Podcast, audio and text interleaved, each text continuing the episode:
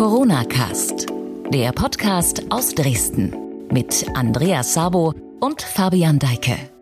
Corona Cast Folge 5. Schön, dass Sie wieder dabei sind und hören, was in Sachen Corona in Sachsen Neues gibt. Ich bin Fabian Deike. Ich bin Andreas Sabo. Hallo.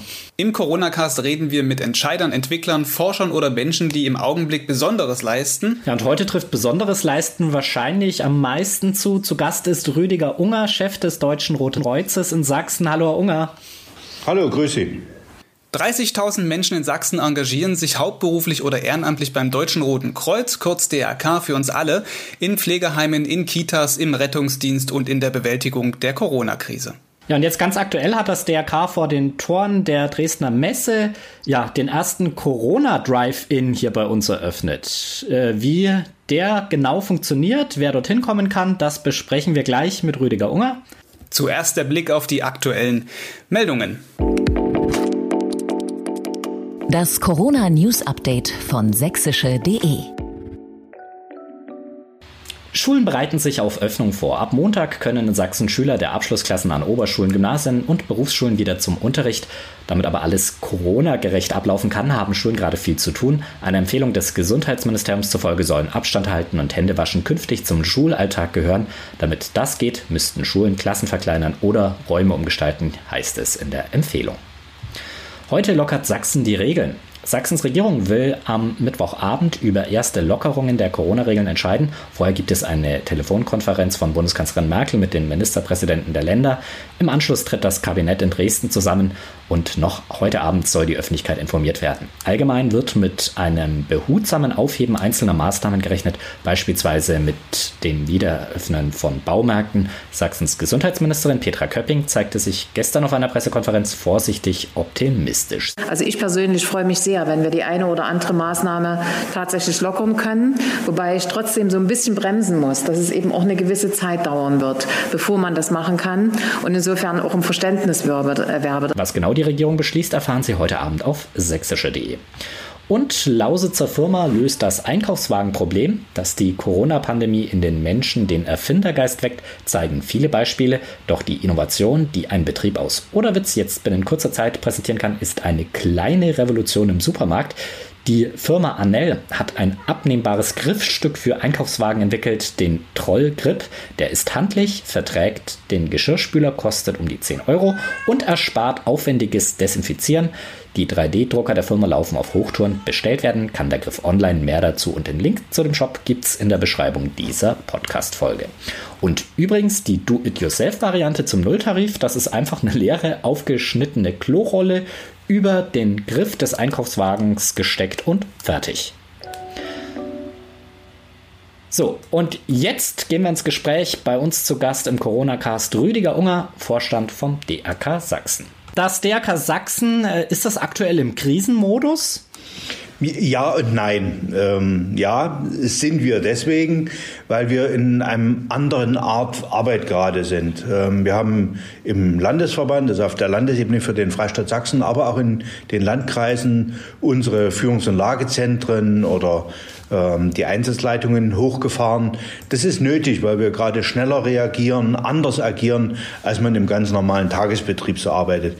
Und nein, wir sind nicht im akuten Krisenmodus, weil wir eben anders als zum Beispiel bei Hochwassereinsätzen nicht gerade tausende freiwillige Helfer im akuten Einsatz irgendwo haben. Wir hatten es in der Anmoderation auf, die, auf das Gespräch ja schon erwähnt. Es gibt 30.000 Mitglieder, hauptberuflich, ehrenamtlich. Ist da eine, eine, ähm, ein Unterschied der Belastung zu festzustellen? Die, diesen, diesen Unterschied, den gibt es zu sonst. Ähm, und zwar, ich würde das gerne teilen für die Mitarbeiter, die in den regulären Strukturen arbeiten, also vor allen Dingen für hauptberufliche Mitarbeiter. Die haben natürlich jetzt eine, eine andere Situation, das ist psychisch häufig für sie eine ganz andere ähm, Art von Arbeit. Wer im Pflegedienst jetzt tätig ist, der, der stößt jetzt auf ähm, Patienten, die verunsichert sind, die manchmal Sorge da haben, wenn der Pflegedienst zu mir nach Hause kommt, bringt er möglicherweise eine Viruserkrankung mit zu mir nach Hause. Die Mitarbeiter in den stationären Altenpflegeeinrichtungen, in den Pflegeheimen, die haben natürlich eine ganz andere Belastung. Und wir wissen, dass gerade jetzt in der Phase Pflegeheime weltweit und natürlich auch in Sachsen eine ganz gefährliche Situation haben, weil dort natürlich Menschen aufgrund ihrer Alterssituation, dass sie gesundheitlich mit häufig nicht sehr stabil sind, besonders gefährdet sind. Der Rettungsdienst, jeder Einsatz, der jetzt losfährt, ist noch einmal ganz anders in der Aufmerksamkeit. Stoße ich auf einen Patienten, der möglicherweise infektiös ist. Und jetzt kommt der Unterschied zu unserem Ehrenamt. Ähm, das Ehrenamt ist wie immer hochgradig motiviert und will helfen. Dafür engagiert man sich im Roten Kreuz. Und die fragen uns jetzt manchmal tagsüber, wann geht denn nun mein Einsatz los? Und ähm, das ist natürlich für Helfer schwierig. Man bereitet sich immer auf Einsatz vor und ist natürlich auch ganz froh, wenn er nicht kommt. Ähm, und deswegen sind wir im Moment in so einer komischen, ambivalenten Stimmung manchmal, weil unsere gerade ehrenamtlichen Helfer sich natürlich engagieren wollen. Sie haben seit Jahren gute Ausbildung durchlaufen und warten dann jetzt auf einen Einsatz und warten gehört halt häufig für gerade Helfer in unserer Branche dazu, auch wenn das sich nicht immer schön anfühlt für den einzelnen Helfer. Jetzt sagten Sie es gerade schon, die ehrenamtlichen wie auch die, die, hauptamtlichen Mitarbeiter warten so auf ihren Einsatz, sind bereit. Wenn Sie jetzt auf jemanden treffen, der Corona hat in Ihrem Einsatz, dann müssen Sie ja danach getestet werden oder, oder reicht das aus, wenn Sie wissen, okay, ich habe Abstand gehalten? Wie läuft das dann ab? Die Mitarbeiter sind und Helfer genauso, werden natürlich sehr streng monitort. Ähm, in den Pflegebereichen gelten für uns die Regelungen, wie sie für jeden Mitarbeiter in medizinischen und sozialen Berufen derzeit gelten. Äh, wir beweisen die Mitarbeiter sehr intensiv darauf hin, auch bei ähm, schon vakanten Anzeichen, geringen Anzeichen von Erkältungen oder anderen Erkrankungen, sich sofort in ärztliche Betreuung zu geben, sofort selbst aus dem Dienst zu gehen und dann sich auch natürlich einem Test zu unterziehen. Das gilt für die Ehrenamtlichen ganz genauso. Da gibt es keine Unterschiede in dem hygienischen oder medizinischen Betreuungssystem. Bisher haben wir sehr zu unserer großen Beruhigung sehr, sehr wenige Mitarbeiter, die erkrankten. Es hat Fälle gegeben, die waren auch ähm, dann natürlich für den Betroffenen sehr, sehr einschneidend im Leben. Bisher sind alle, die bisher erkrankt waren, auch wieder genesen. Das stimmt uns sehr, sehr froh. Und wir hoffen, dass wir mit einem sehr, sehr hohen hygienischen Regime, was wir übrigens schon seit vielen Wochen fahren, ähm, und das ist, merken wir jetzt nach so vielen Wochen dieses sehr, sehr strengen hygienischen Regimes, da muss man aufpassen, dass man nicht selber leichtsinnig wird und auch ermüdet inzwischen, weil man seit vier, fünf, sechs, sieben Wochen symptomfrei ist, keine Probleme hat. Und manchmal ist das auch schwer im eigenen familiären Kreis, äh, die Angehörigen zu überzeugen, dass wir nochmal einen Zacken schärfer, wie sicherlich alle anderen Ärzte, Mediziner, medizinischen Berufe auch, uns zurückhalten, sagen, nein, bei uns gilt es doppelt und dreifach strenges hygienisches Regime, keine Kontakte zu Außenständen ähm, sehr wachsam zu sein. Ich habe äh, vor ein paar Wochen zu den Mitarbeitern hier gesagt, im Moment bekommen wir einen Gutteil unseres Gehaltes auch dafür, uns nicht anstecken zu lassen. Ähm, da muss man auch mal bereit sein, vielleicht auf das eine oder andere Begegnung im Familienkreis zusätzlich zu verzichten, auch wenn das ja ohnehin gerade alles sehr eingeschränkt ist. Das ist ein ganz gutes Stichwort. Es gab ja diese Debatte um diesen Bonus im Pflegebereich 1500 Euro. Gibt es den beim DRK Sachsen? Wie ist da der Stand? Wir sind da intensiv im Gespräch mit den Kostenträgern, übrigens nicht nur auf Landesebene, sondern das ist ein bundesweites Gespräch. Ähm, wir hatten dazu gerade Schaltung äh, der Landesverbände mit äh, dem Generalsekretariat und bemühen uns darüber, mit den Kostenträgern eine Einigung herzustellen, damit für Mitarbeiter, die einer besonderen Belastung unterliegen, diese Bonuszahlung dann auch möglich wird. Im Übrigen glauben wir, das ist natürlich gerade beim Roten Kreuz wie auch bei anderen im Rettungsdienst Tätigen eine wichtige Frage, dass wenn wir das äh, erreichen, das wollen wir gern, dann darf das nicht nur für das Pflegepersonal gelten, sondern es muss auch für die Mitarbeiter im Rettungsdienst natürlich gelten.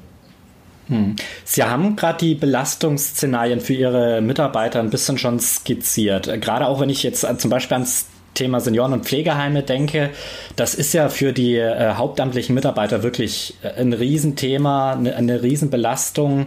Ähm, und es ist ja auch eine Riesengefahr. Immer wenn man es hört, dass äh, irgendwo in Pflegeheimen jetzt äh, größere Fallzahlen auftreten, da ist ja wirklich Gefahr für Leib und Leben für die sehr betagten Bewohnerinnen und Bewohner, die häufig auch Vorerkrankungen mitbringen. Ähm, wie, äh, wie hält man das so lange durch? Oder anders gefragt, kann man da dann Teams auch mal rollieren lassen, austauschen? Oder wie halten Sie da die Motivation, Sie haben es angesprochen, Hygienerichtlinien einzuhalten? Wie, wie hält man das hoch, dieses äh, äh Stresslevel und dieses Aufmerksamkeitslevel? Zunächst möchte ich sagen, ich habe da allerhöchsten Respekt vor allen unseren Mitarbeiterinnen und Mitarbeitern. Aber in der Tat, es sind ja auch sehr, sehr viel mehr Frauen, die, ähm, glaube ich, dann oft eine doppelte Belastung haben. Sie sind Familienmütter, haben zu Hause Kinder ähm, und sie engagieren sich seit Wochen unter Jahr einem anderen psychologischen Druck, als man ihn immer hat.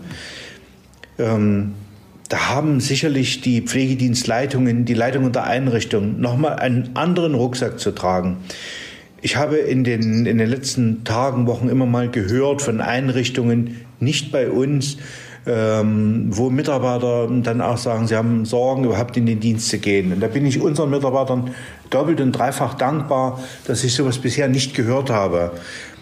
Und ja, es ist auch für mich eine ganz ungewöhnliche Situation. Ich denke, wie für alle anderen, die Verantwortung tragen und Leitungsfunktionen innehaben, dass man in so einer Phase jetzt eben nicht auch mal zu den Mitarbeitern fahren kann, in die Einrichtung gehen kann, äh, den vielleicht auch mal nur auf die Schulter klopfen kann. Das macht man sonst vielleicht mal äh, über die Weihnachtsfeiertage. Da fährt man mal hin und sagt, das ist toll, dass ihr arbeitet. Jetzt kann man das nicht. Ähm, das ist, ähm, glaube ich, schwer für uns alle. Wir haben da keine Patentlösung. Ähm, ich denke, wir können den Mitarbeitern nur sehr, sehr dankbar sein. Ähm, und ich denke, das macht auch was aus. Wer, in einer, wer sich für einen solchen Beruf entscheidet, der tut das im Regelfall aus einem mhm. sehr, sehr hohen Bewusstsein heraus und einem Engagement. Und das zahlt sich jetzt aus. Aber ich denke, wir alle als Gesellschaft schulden gerade den Mitarbeitern mhm. hohen Respekt und äh, vielleicht auch manchmal noch ein Stückchen mehr Wertschätzung, als nur zu sagen, das ist toll, was Sie machen, sondern den vielleicht auch mal zu loben. Hm. Das klingt alles aber auch so ein, so ein Stück weit Routine schwingt da schon mit, so wie Sie das gerade alles erzählen, wie die letzten Wochen gelaufen sind. Ähm, ist das denn, fühlt sich das auch schon so routiniert an? Ja, irgendwann wird jede Krise zum Regelfall. Und das, äh, das passiert bei Organisationen wie uns jetzt dann auch natürlich.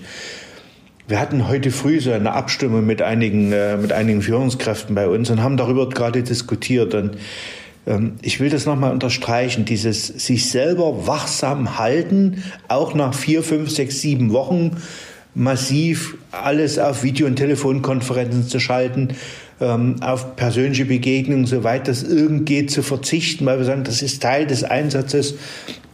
Einsatzkräfte, egal ob haupt- oder ehrenamtlich, zu motivieren, einsatzbereit zu bleiben, auch wenn ich nie sagen kann, ihr geht morgen um 8 Uhr in den Einsatz, äh, weil auch da unverhofft kommt oft und trotzdem hoffen wir immer, dass wir ja gar nicht in den Einsatz gehen. Ähm, aber vielleicht darf ich mir das als Beispiel nochmal so diese Einsätze zur Betreuung, als, die, als wir an den Grenzübergängen nach Polen plötzlich riesige Rückstaus hatten ähm, und wir dort Helfer raus gesandt haben, die Lkw-Fahrer und in PKWs zurückgebliebene oder Wartende versorgt haben. Dann ein paar Tage später gemeinsam mit Kameraden der Bundeswehr dass jetzt Kameraden dann in Sebnitz im Einsatz waren, mit dem Gesundheitsamt Abstriche bei möglicherweise Kontaktpersonen durchgeführt haben. So was haben wir jetzt in Werdau, äh, wo Ehrenamtliche unserer Wasserwacht im Einsatz sind und mit dem Gesundheitsamt gemeinsam im Einsatz sind. Logistikkameraden, sowohl aus dem Haupt- als auch dem Ehrenamt, die die Auslieferung von Schutzausrüstung und Masken ähm, seit Tagen machen, in zugegebenermaßen viel zu kleinen Chargen, weil wir gern mehr ausliefern würden. Wir sind seit Tagen im Gange, haben Desinfektionsmittel an Landkreise ausgeliefert, Spenden der Bayersdorf AG, die dann in einem, äh, der Firma Fit in Zittau abgefüllt wurden. Das sind ja ganz konkrete Einsätze, aber wir können heute keinem Helfer sagen, du gehst planmäßig morgen um 8 in den Einsatz oder übermorgen um 16 Uhr. Ähm, das ist so diese Motivation hochzuhalten. Ähm, die ist nach den Wochen kompliziert und wir wissen nicht, wie lange wird äh, diese Einsatzphase dauern? Wir fürchten, sie wird noch einige Zeit anhalten. Ich würde mal kurz einhaken, was unterscheidet oder was verbindet jetzt die, die Corona-Lage vielleicht mit der, mit der Flüchtlingssituation von 2014, 2015 oder mit, mit dem letzten Hochwassereinsatz oder auch mit dem klassischen Fliegerbombeneinsatz? Also äh, ihr, ihr Sprecher meint im Vorgespräch, man konnte jetzt in der aktuellen Lage eigentlich nahezu reibungslos in den Krisenmodus wechseln, weil man eben aus den letzten Großlagen viel gelernt hat. Äh, wie ist da so Ihr, Ihr Gefühl? Was ist anders, was ist vergleichbar? Das, das klingt jetzt äh, tatsächlich erstmal irritierend, aber ja, durch die relativ häufigen Katastrophen- oder Kriseneinsätze in Sachsen äh, seit 2002 sind wir tatsächlich einigermaßen trainiert auf Kriseneinsätze. Ähm, und äh, wir haben ja alle paar Jahre äh, immer wieder Und das hat uns natürlich trainiert. Und in den Jahren dazwischen hat es Trainings und Übungen gegeben, die wir inzwischen sehr, sehr viel praxisnaher machen, als wenn man 20, 30 Jahre nicht wirklich mal im Kriseneinsatz war. Ähm, der große Unterschied zu Hochwassereinsatzlagen ist, dort hat man inzwischen glaube ich, haben wir sehr hohe Einsatzerfahrung. Alle beteiligt, nicht nur das Rote Kreuz. Wir können sehr genau abschätzen, wann erreicht das Hochwasser seinen Scheitelpunkt, wie lange wird der Einsatz voraussichtlich dauern. Man hat klassische Einsatzphasen. Man weiß, nach acht Tagen oder nach immer, geht man in die, in die, Phase der Hilfe danach, dann kümmert man sich darum, dass Betroffene äh, Spendenhilfen bekommen. Das, äh, das ist ein eine ganz reguläres Ablauf. Das war, als wir den, den Einsatz im Rahmen der äh, Flüchtlingskrise hatten, war das schon sehr anders. Wir hatten einen kontinuierlichen Aufwuchs, das wurde immer größer, was wir machen, und wir wussten nicht, wie lange wird dieser Einsatz gehen. Und tatsächlich war in der Flüchtlingskrise schon ein großer Unterschied, und das merken wir jetzt auch. Logistische Prozesse, die Beschaffung von Einsatzmaterialien hat dort zum ersten Mal eine riesengroße Rolle gespielt anders als bei solchen Einsätzen wie Hochwasser. Dort haben wir klassisch Zelte, Fahrzeuge, Boote, äh, die bringt man zum Einsatz. Nach dem Einsatz ist davon einiges verschlissen, das muss dann ausgetauscht werden, das macht man dann in Ruhe. Das war zur Flüchtlingskrise schon sehr anders. Wir mussten kontinuierlich nachbeschaffen, Lagerbestände wieder auffüllen und immer und immer wieder nachführen. Und so ähnlich geht es uns jetzt auch. Die Beschaffung von Ausrüstung und Material Desinfektionsmittel, Schutzhandschuhen, die ist kontinuierlich. Das hat also ähm, für uns auch wirklich Änderungen in Prozessen ausgelöst. Und ich glaube, da lernen wir jedes Mal daraus. Das ist jetzt unsere große Chance gewesen. Wir haben aus der Flüchtlingskrise sehr, sehr viel gelernt und haben unsere Lagervorhaltung schon deutlich nach oben gebracht. Das hat uns jetzt geholfen und doch haben wir auch wieder gemerkt, ähm, Schutzmasken hatten wir natürlich nicht ansatzweise in einem solchen Bestand vorhanden, wie wir sie gebraucht haben. Und das ähm, geht uns wie allen Ländern. Die Beschaffung ist gerade sehr, sehr schwierig. Auch wenn es sich langsam, langsam, muss man zweimal unterstreichen, stabilisiert. Aber das sind die großen Herausforderungen dieser Tage. Ähm, mal ganz dumm, ganz platt gefragt. Äh, haben Ihre Logistiker eine Nummer in, in China, in Wuhan, wo sie anrufen und sagen, wir bräuchten jetzt mal 100.000 Masken? Oder wird das auf Bundesebene organisiert? Wie, wie darf ich, also ich meine, der klassische normale Zwischenhändler in Sachsen, der wird wahrscheinlich die Hände heben und sagen, äh, gibt kaum noch was oder äh, kann der nicht sagen, wann es die nächste Großlieferung gibt? Ja, also unsere tatsächlich gäbe es Lieferanten in China, aber mit denen telefonieren wir nicht selber. Ähm, ja, die Masse unserer Beschaffungen werden bundesweit gesteuert und abgestimmt. Ähm, wir haben gerade in diesen Tagen hat das Rote Kreuz äh, bundesweit, äh, ich glaube, 1,4 Millionen Mal Schutzausrüstung im Zulauf in diesen Stunden. Die sind auch tatsächlich äh, schon gelandet, die Flieger. Ähm, und dort, das ist eine Besonderheit äh, von den Sachsen, dass unsere Logistiktruppe diese Verteilung bundesweit dann macht, weil diese Flieger in Leipzig gelandet sind und wir von hier aus diese Logistikprozesse steuern und diese Materialien verteilen. Inzwischen müssen wir aber auch sagen, die Zahl der, der Lieferanten, die in Deutschland sitzt und die uns seriös Ware anbieten, die steigt. Wie immer in solchen Phasen ist da oft die Kunst darin, äh, die seriösen von den unseriösen Anbietern äh, zu trennen. Das ist eine Phase, da haben wir, glaube ich, auch in der Flüchtlingskrise schon sehr, sehr viel gelernt.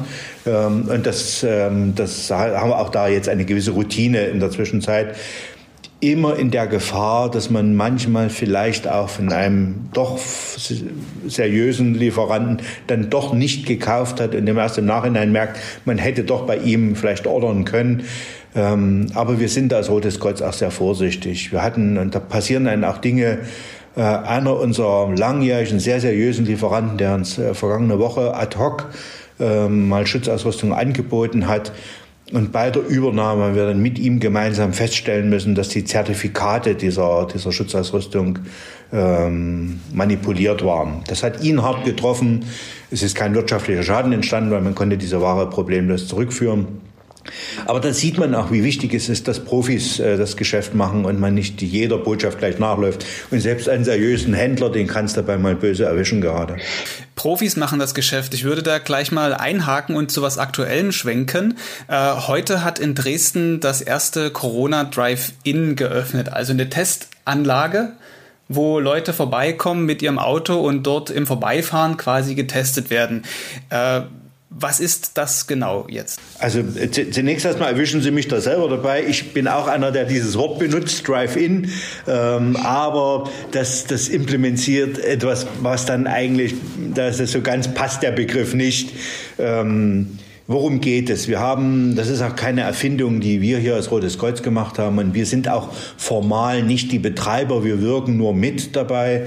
Es ist eine Einrichtung, die die Stadt Dresden eingerichtet hat. Ähm, und Feuerwehr und wir sind beteiligt an der Durchführung dort. Worum geht es dabei? Das sind ähm, auch Erfahrungen, das muss man wirklich sagen, die vor allen Dingen in Asien sehr gut gelaufen sind. Dort waren unsere Schwestergesellschaften auch sehr engagiert. Oder sind es immer noch. Südkorea ist da, glaube ich, ähm, sehr exemplarisch gewesen dabei. Äh, man schafft also einen Punkt, an dem Menschen sich äh, diesen Speichelabstrich machen lassen können, der nicht in einer der Gesundheitseinrichtungen oder in einer Arztpraxis liegt. Man kann also tatsächlich banal einfach mit seinem Auto an diesen Prüfpunkt heranfahren. Dort wird von eingewiesenen Kräften, Helfern von uns, diese Speichelprobe abgenommen und die wird dann im Labor getestet. Und das ist, äh, worum geht es dabei? Wir wollen gerade nicht, dass Infizierte oder potenziell Infizierte in eine Arztpraxis oder in eine Gesundheitseinrichtung, in ein Krankenhaus gehen und damit ja die Gefahr bestünde, dass sie die Infektion in die Gesundheitseinrichtung noch hineintragen. Und dann ist das, glauben wir, eine ganz gute Lösung. Da sind wir sehr froh, dass ähm, die, die Stadt Dresden mit äh, der Bürgermeisterin, die dafür soziale zuständig, Frau Dr. Kaufmann, mit der Feuerwehr und uns ein solches Konzept für die Stadt Dresden umsetzt. Ähm, und wir dort in einer, glaube ich, jetzt mal am Start bis zu 200 Tests am Tag äh, für Personen dort abnehmen können. Die abgenommenen Proben gehen dann zum DRK Blutspendedienst, weil wir dort die Laborkapazitäten haben. Und dort würden dann diese, diese Tests ausgewertet äh, und die Informationen darüber gehen dann an das Gesundheitsamt der Stadt Dresden zurück. Also es ist tatsächlich eine städtische Einrichtung, an der wir mitwirken dürfen und das freut uns und wir glauben, dass es eine tolle Lösung ist. 200 am Tag ist, glaube ich, eine wichtige Zahl und es ist, glaube ich, nochmal wichtig zu betonen, wer dorthin kommen kann und wer auch nicht. Nicht, dass jetzt alle Dresdner heute einfach losfahren. Dann haben wir einen langen Stau äh, im Ostra-Gehege, aber am Ende kann man nicht arbeiten fort. Ich glaube, das richtet sich erstmal an Leute im weitesten Sinne aus dem Gesundheitswesen, die dort jetzt auch mit Terminvereinbarungen erst hin können. Ne? Richtig, also deswegen habe ich vorhin gesagt, ich habe mit dem Begriff Drive-In so ein bisschen ein Problem, weil es zwar technisch so ist, aber es ist eben halt nicht so gedacht wie bei ähm, Fastfood-Ketten, wo man mal eben schnell ranfährt, wenn man Lust hat dazu. Ähm, ja, das Gesundheitsamt trifft am Ende die Entscheidung und man bekommt einen Termin. Und zunächst erstmal richtet sich das an die besonderen Risikogruppen, also Berufe zum Beispiel in medizinischen Branchen, in kritischen Bereichen. Ähm, ich gehe davon aus, dass so etwas, wie es jetzt in Dresden ist, auch in anderen Regionen in Sachsen in den nächsten Tagen zunehmend in Betrieb gehen soll. Wir selber bereiten da weitere mobile Stationen oder mitwirken in solchen mobilen Stationen vor. Und ja, man braucht also einen Termin. Es gibt da bestimmte Indikationen. Das richtet sich im Moment sehr danach, was das Robert-Koch-Institut da als Empfehlungen ausgibt. Das ist auch völlig korrekt so. Ähm, ich denke sicher, diese Kapazitäten, die werden weiter aufwachsen in den nächsten Tagen. Aber zunächst erstmal richtet es sich tatsächlich mit Terminvereinbarung an diejenigen, ähm, bei denen es zum Beispiel Symptome gibt oder die zu einem infizierten Kontakt hatten. Ja. Äh, wird es dann organisiert jetzt von der Feuerwehr, der Freiwilligen Feuerwehr, dass der Chef sagt, die und die Kameraden müssen jetzt dort mal hin oder aus dem Pflegeheim, dass der Pflegeheimleiter sagt oder der Träger sagt, die und die Mitarbeiter, die waren jetzt äh, mit Risikopatienten im Kontakt, die sollen da jetzt bitte zeitnah hin. Wie, wie wird das organisiert? Wissen Sie das? Also die, die grundsätzlich gilt, die Oberhead hat da das Gesundheitsamt der Stadt Dresden. Und man ist ja ohnehin als Arbeitgeber oder als Einzelstelle verpflichtet, solche Gefährdungsdinge an das Gesundheitsamt zu melden. Das funktioniert auch ganz schnell und in Echtzeit. Und dann entscheidet das Gesundheitsamt, wer zur Testung geht. Also sehr geordnetes Verfahren. Hm. Äh, es gibt ja ansonsten auch die, die Corona-Ambulanz zum Beispiel an der Uniklinik, ansonsten ja eben übers Gesundheitsamt, ähm, die, wenn man als Privatmensch sagt, ich möchte mich testen lassen, ist aber auch diese Drive-In-Variante eine Möglichkeit zu sagen, falls wir doch wieder größere Fallzahlen haben, das könnte man auch auf die Allgemeinheit ausdehnen oder ist es von den Kapazitäten her schwierig und limitiert, so ein Modell?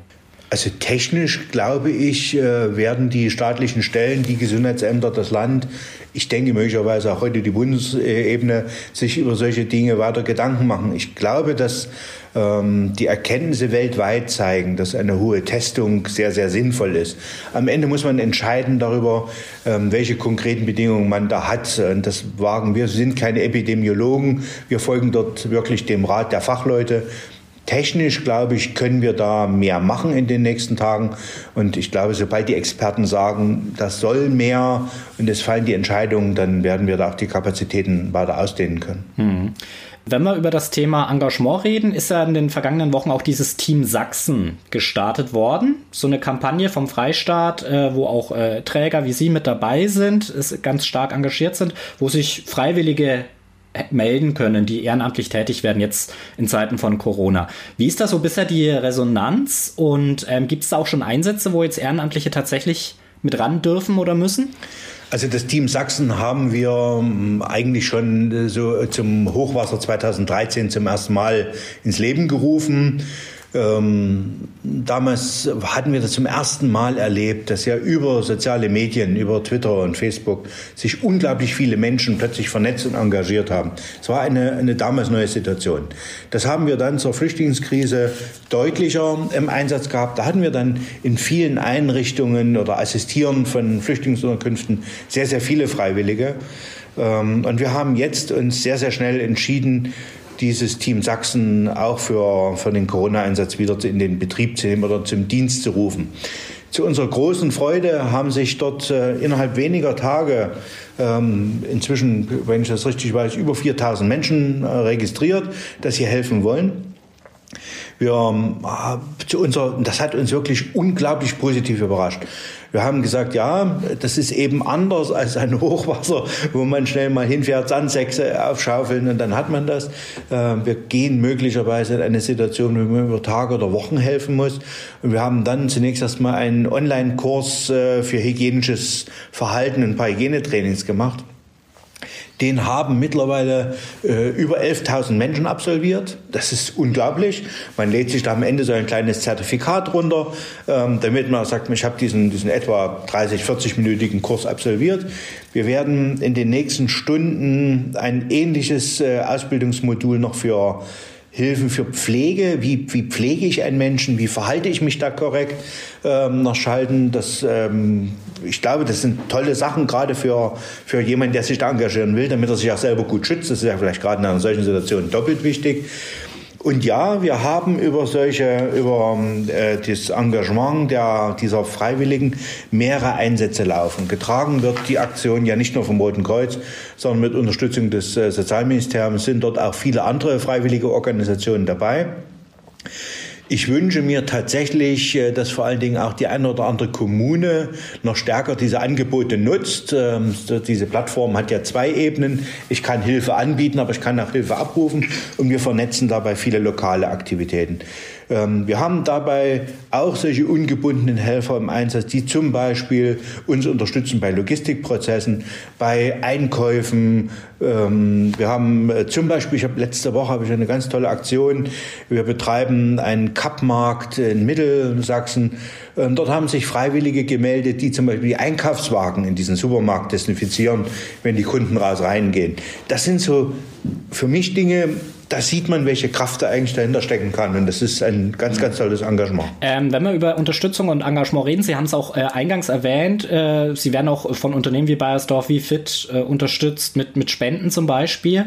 Gibt es denn jetzt aktuell noch Punkte, wo Sie sagen, da könnten wir noch dringend Unterstützung von Firmen, von Politik, von Menschen in Sachsen gebrauchen über das Ehrenamtliche hinaus? Da brauchen wir Geld, da brauchen wir Material, da brauchen wir Know-how.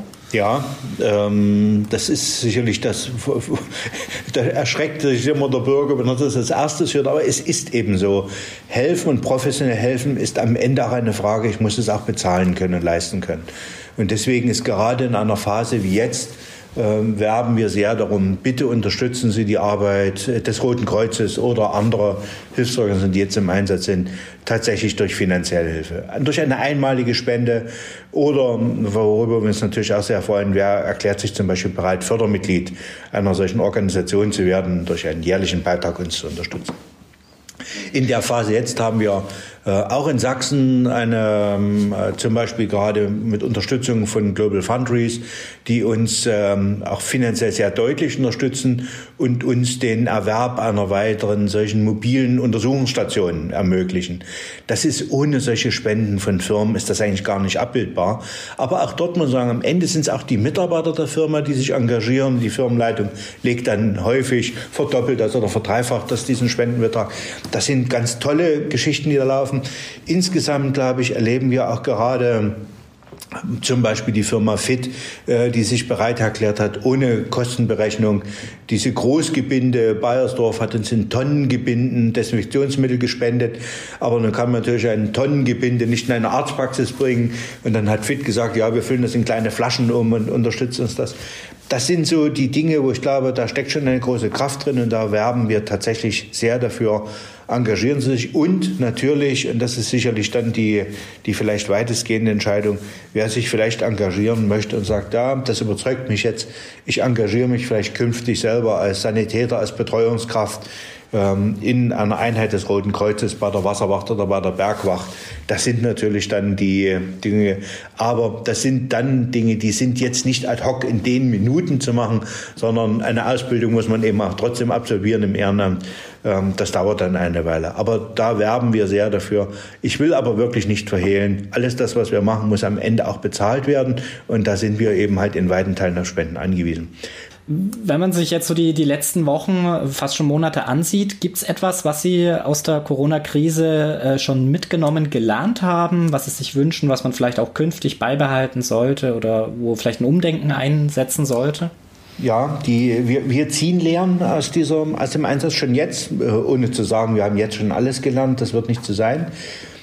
Ähm, wichtig ist für uns, tatsächlich, und das haben wir nicht geglaubt, wie schnell das geht, wie viel stärker wir Kommunikation und Leistungsbeziehungen auf digitale Wege umschalten. Das merken wir, vieles funktioniert gut. Ähm, auch die Ausbildung und Bildungsgänge zum Beispiel über elektronische Medien zu machen. Ich habe vorhin zwei Beispiele genannt. Wir sind ja selber großer Bildungsträger mit äh, rund anderthalbtausend immatrikulierten Schülern. Wir machen seit Wochen E-Learning-Unterricht und der läuft erstaunlich gut auch wenn er Mensch-zu-Mensch-Kontakt gerade bei einer Hilfsorganisation natürlich nicht ersetzen soll. Wir haben auch gelernt, und da sind wir beispielsweise mit dem sächsischen Innenministerium sehr, sehr eng im Gespräch. Ich glaube, wir müssen uns stärker, als wir es jemals geglaubt haben, auf solche möglichen langwierigen Einsätze und solche epidemiologischen Lagen einstellen. Das wird Ausrüstungsänderungen bedürfen, es wird Ausbildungsänderungen bedürfen. Und ich bin sehr, sehr froh, dass der Innenminister vor ein paar Tagen ähm, explizit mich gebeten hat, dass wir schon in den nächsten Tagen auch über Änderungen von Einsatzstrategien sprechen wollen. Ähm, das, ich denke, sowohl äh, die, das Innenministerium als auch wir lernen da gerade sehr, sehr viel. Ähm, und wir haben gelernt, und das ist, glaube ich, auch gut, dass wir Menschen, die sich so engagieren wollen in solchen wie Team Sachsen, ähm, dass wir das so schwierig das auch ist, auch in den Zeiten, wo man es gerade nicht spürt, trotzdem immer am Laufen halten sollten und Menschen auch das Gefühl geben, ihr könnt euch immer vorbereiten auf schwierige Lagen. Und heute ist es vielleicht eine Viruserkrankung. Hoffen wir, dass uns nicht sowas allzu oft einholt, aber wir sind alle nicht gefeit davor. Rüdiger Unger, vielen Dank für das interessante Gespräch. Äh, wir haben wieder viel gelernt über die Arbeit des DRK. Auch ganz unabhängig von Corona war das ein sehr interessanter Einblick. Und äh, ja, weiterhin viel Kraft für äh, Ihre Aufgaben und vielen Dank für das Gespräch. Danke. Ich danke auch. Tschüss, bis bald. Damit ist der Corona-Cast für heute schon wieder zu Ende. Heute mal unter etwas besonderen Voraussetzungen und mit Unterbrechung. Fabian hatte einen Notfall, musste los, deswegen bringe ich heute den Podcast zu Ende.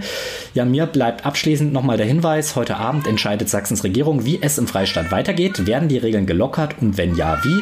Das lesen Sie auf sächsische.de und damit tschüss.